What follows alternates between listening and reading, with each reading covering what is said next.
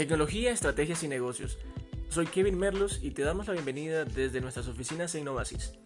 Este podcast está dirigido a empresarios, emprendedores y personas que quieran superarse y llevar a sus empresas a un siguiente nivel. Acompáñanos.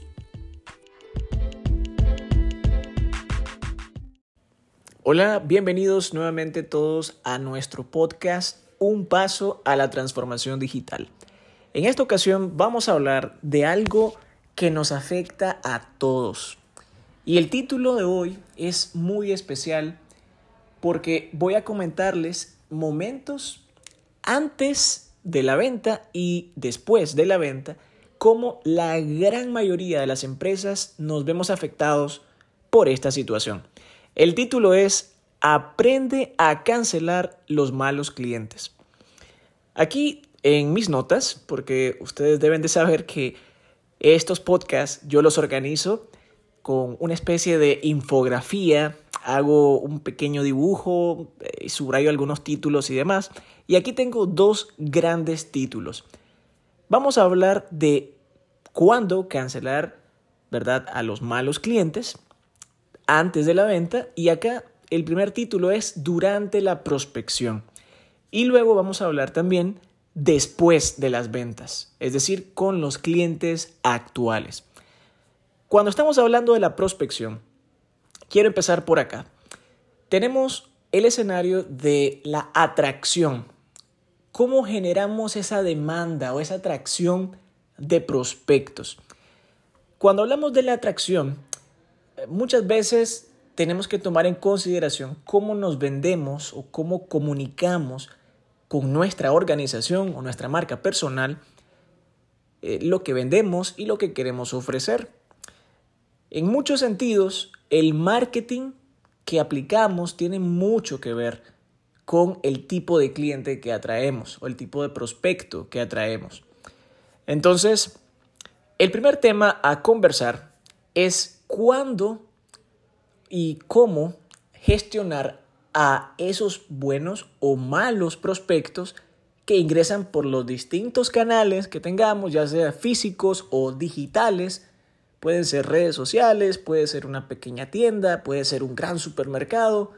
Siempre tenemos prospectos buenos y malos.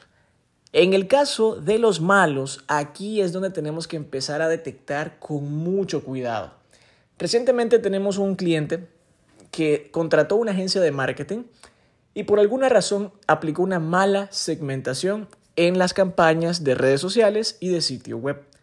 Resultó que le empezaron a llegar muchos mensajes en el chat del sitio web y en redes sociales a preguntarle o, ¿verdad?, comentándoles a esta empresa sobre cosas que no tenían nada que ver con lo que vendía.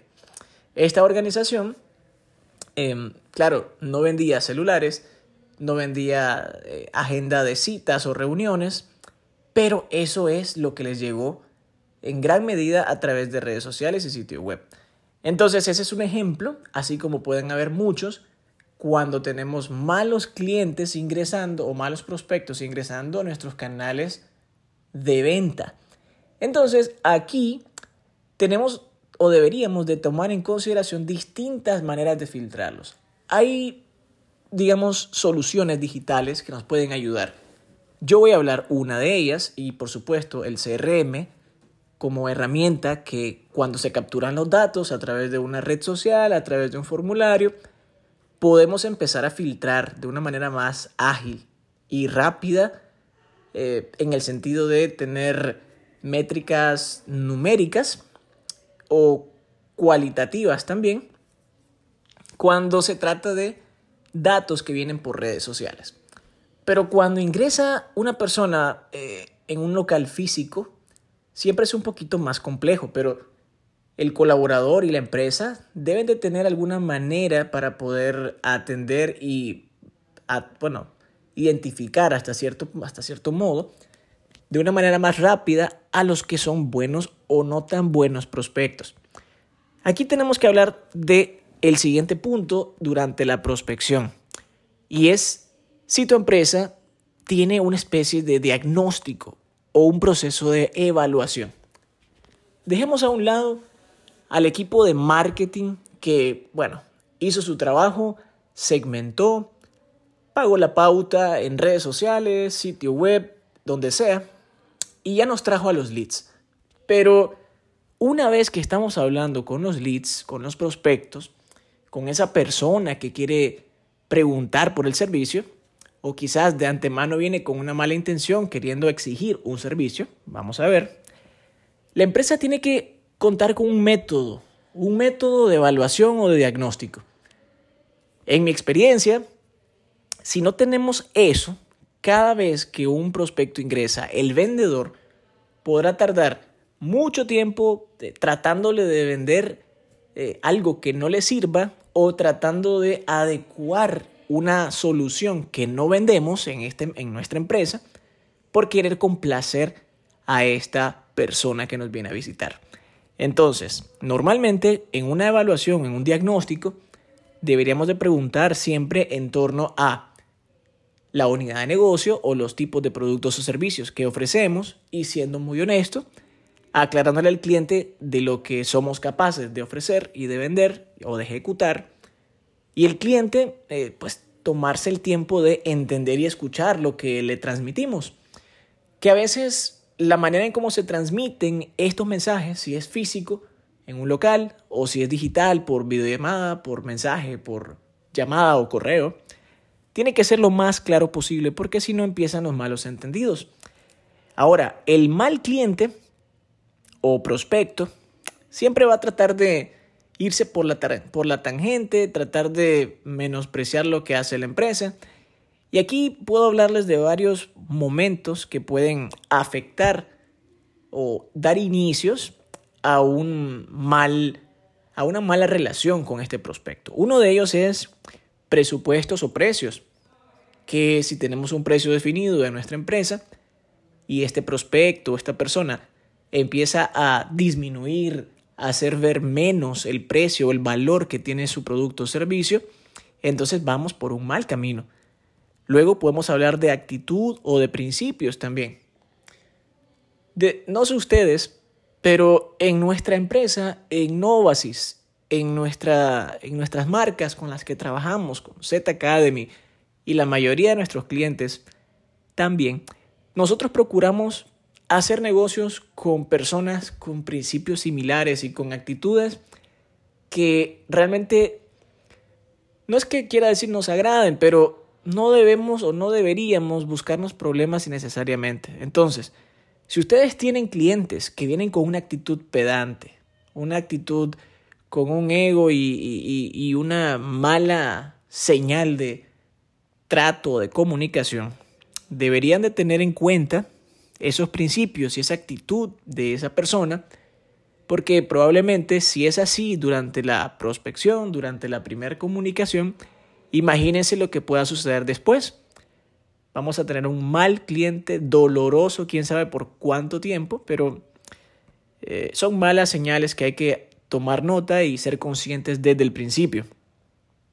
Otro tipo de situaciones es valorar temas de la ubicación, de la región, del idioma e incluso de las soluciones. A veces tenemos un cliente que nos visita de, una, de un lugar que físicamente tal vez no atendemos o quizás un idioma que no atendemos o una región que por lo que sea que vendamos quizás no aplica.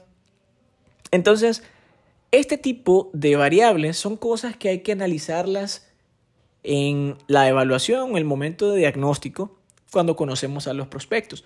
Porque esos malos prospectos, esas malas personas eh, o clientes, no personas, malas, malos posibles clientes, que te exigen precio, te hablan eh, con un tono grosero, que no tienen una, una actitud de dejarse atender bien, eh, que vienen a imponer más que a recibir un servicio o un producto, esos tipos de clientes son los que a largo plazo y también a mediano empiezan a dañar la relación con la empresa que le provee el producto o servicio. Entonces, estos son momentos clave para cualquier organización ponerse y detenerse a pensar qué hacer en esos casos y evitar seguir adelante con ese tipo de clientes. Esto es el método o el, momento ideal, ¿verdad? Para ahorrarnos muchísimos dolores de cabeza después.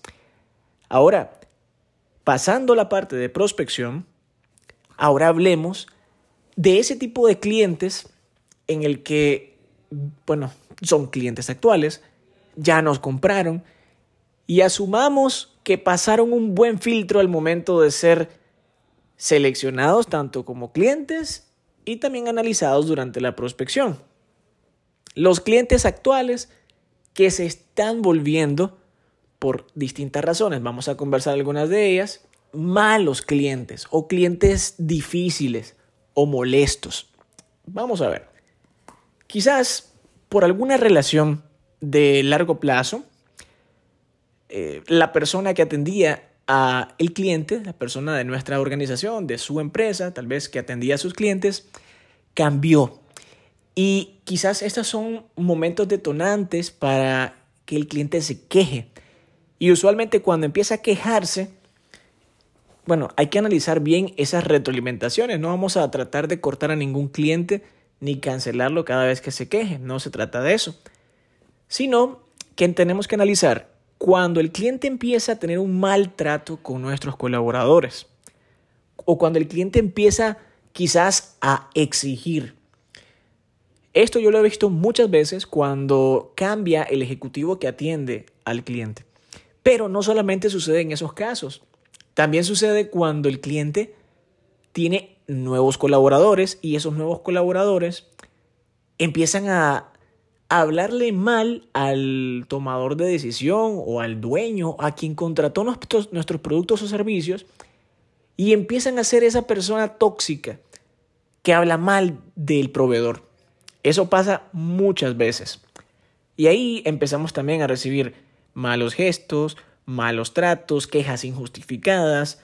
Hablamos también de que tal vez hay clientes que nos exigen exigen mucho, les exigen, eh, no sé, muchos, muchos servicios postventa o demandan demasiado y no quieren pagarlo o creen que porque compraron el servicio tienen tal vez derecho, no lo sé, a, a un servicio exclusivo por venta por toda la vida, ya sea por el producto o servicio que se compró, pero el hecho de exigir y no valorar, no querer pagar y ser molesto, empieza hacer una bola de nieve que cansa, cansa a la empresa proveedora.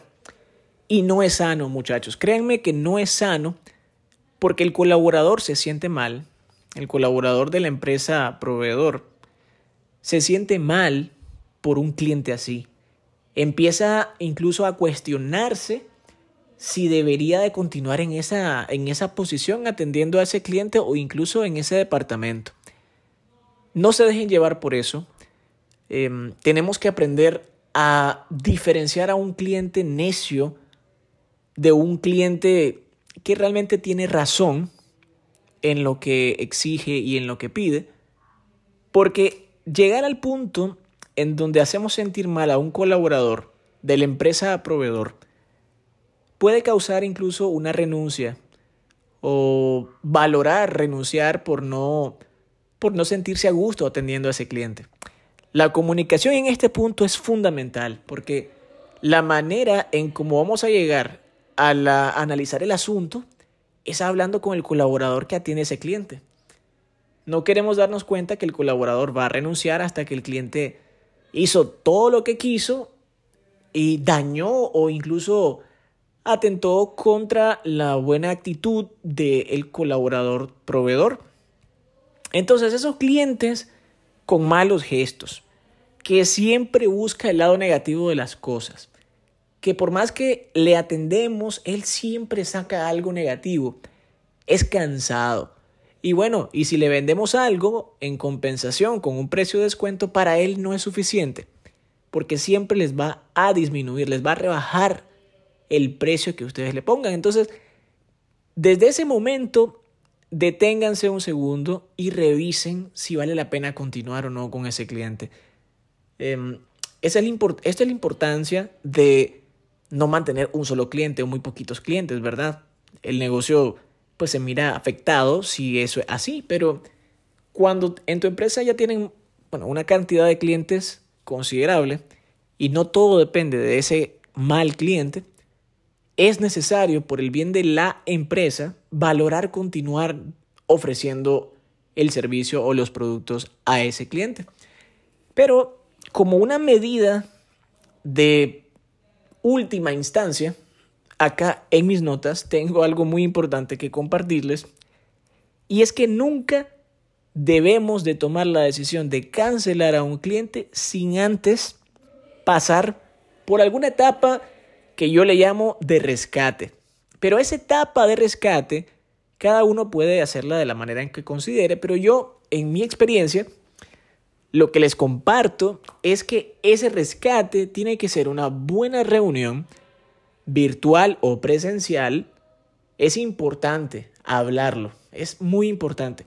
Tiene que ser una buena conversación explicando el malestar en cuanto a la actitud o en cuanto a las malas acciones que se ha tenido entre ambas partes. No solamente, escuchen bien, no solamente hablar del maltrato o tal vez de las malas acciones o actitudes que tiene el cliente, sino también reconocer un poco el hecho de que tal vez hemos fallado y tiene cierta razón en el sentirse mal hasta cierto punto por nuestro servicio.